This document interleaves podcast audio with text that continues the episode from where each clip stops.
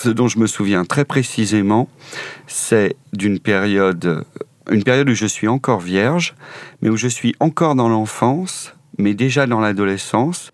Et il y a une période où j'ai encore des petits soldats dans ma chambre.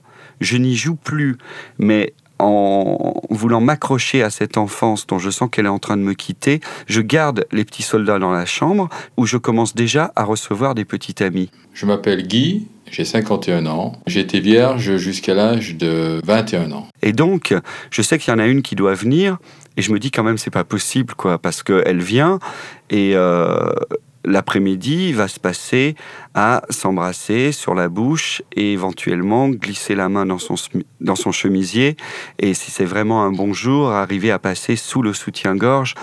Tout ça avec les petits soldats euh, sur le plancher, les cow-boys, les Indiens, la diligence, le train. C'est gênant. Je m'appelle Pascal, j'ai 39 ans et une petite fille. J'ai été vierge sexuellement euh, jusqu'à l'âge de 17 ans il aurait été très facile de ranger les soldats une fois pour toutes. Mais non, il y a toute une période où je les pousse quand je pense que ce soir-là, une fille va venir. Et puis le lendemain, je les ressors, je les contemple, je les dispose sur le plancher, je les regarde. Et, euh, et j'ai pas vraiment envie de jouer, mais je me force. Je m'appelle Sylvain, j'ai 38 ans. J'ai été vierge jusqu'à l'âge de 16 ans. 16 ans et demi. C'était encore à l'âge où on comptait en demi. Arte Radio promène son micro. J'étais dans un, lycée de, garçons. Certains de mes camarades, à 17 ans, euh, n'étaient plus vierges. C'est à ce moment-là que j'ai commencé à me poser des, questions. Je me rappelle très bien euh, être avec euh, une petite amie sur mon lit. On a 14 ou 15 ans, donc on s'embrasse, on se caresse un peu. Et...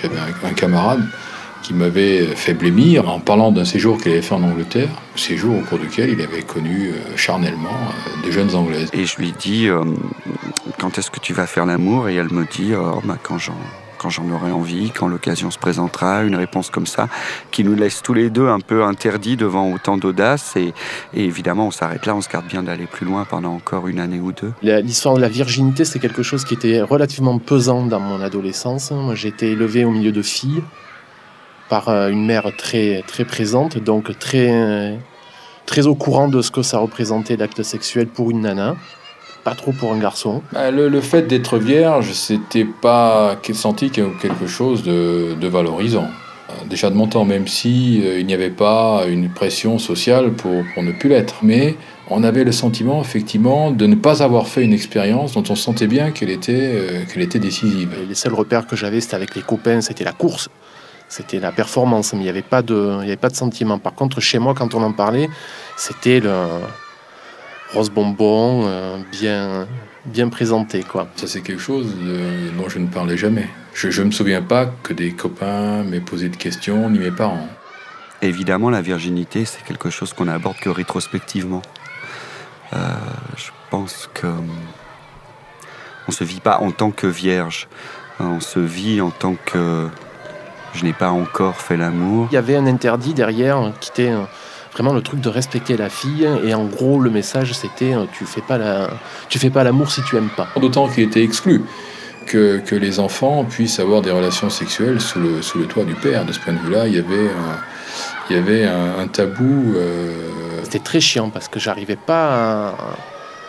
J'avais, j'avais, ça me travaillait comme tous les autres garçons, mais c'était difficile. Et puis les filles me voyaient euh, pas comme je voulais qu'elles me voient, elles me voyaient comme le confident gentil, etc., qui était comme un ange, pas de sexe.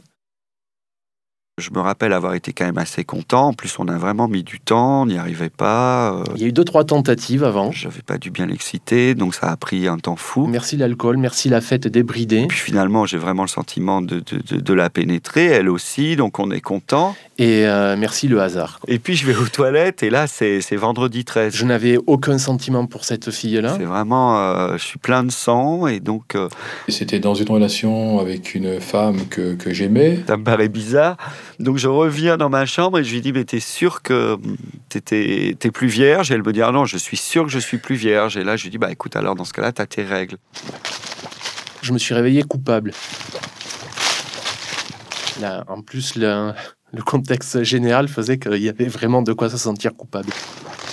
C'était une femme mariée. je crois me souvenir d'un sentiment d'assurance et puis euh, très clairement on se débarrasse aussi d'un grand pas. Effectivement, oui, après, il y a plein de choses qui sont beaucoup plus évidentes, beaucoup plus faciles. Je me rendais compte que c'est bon, ben, c'est pas la mer à boire, hein, c'est c'est plus facile. On sait de quoi on parle. Et puis, c'est l'infini des possibles ouverts. Là, tout d'un coup, que ça a été bien ou pas, que ça a été la bonne personne ou pas, c'est, c'est... en plus il y a cette idée absolument incroyable qu'à partir du moment où on l'a fait une fois, on va pouvoir le faire tout le temps. C'est une expérience qui, qui- qui est bouleversante, mais c'est, c'est, c'est- c'est quelque chose que l'on vit de l'intérieur. Bon, il y a aussi effectivement la satisfaction de, d'être, un, d'être un, un homme. Je pense que ça m'a même un, un petit peu infantilisé. Ça m'a fait faire un. Ça m'a régressé. Bon, ben j'avais joué touche pipi un peu plus loin que d'habitude. Voilà. Mais je me suis pas senti un homme pour autant, quoi. C'est venu bien après. C'est venu avec l'amour. J'ai commencé à faire l'amour bien après avoir perdu ma virginité, voilà, ça c'est sûr. La première fille, la fille avec laquelle j'ai perdu ma virginité, je suis resté peut-être un an et demi avec elle. Je crois pas qu'on ait jamais fait l'amour, vraiment, bien. La deuxième fille que j'ai rencontrée, alors là, waouh, Là, j'ai su, j'ai compris, j'ai senti, j'ai fait l'amour. Là vraiment, ça c'était complètement différent, rien à voir. Mais alors, absolument rien à voir. Est-ce qu'on perd sa virginité? Ça doit être comme une pelure d'oignon. On enlève la première peau, mais il y a encore une peau derrière, et ainsi de suite.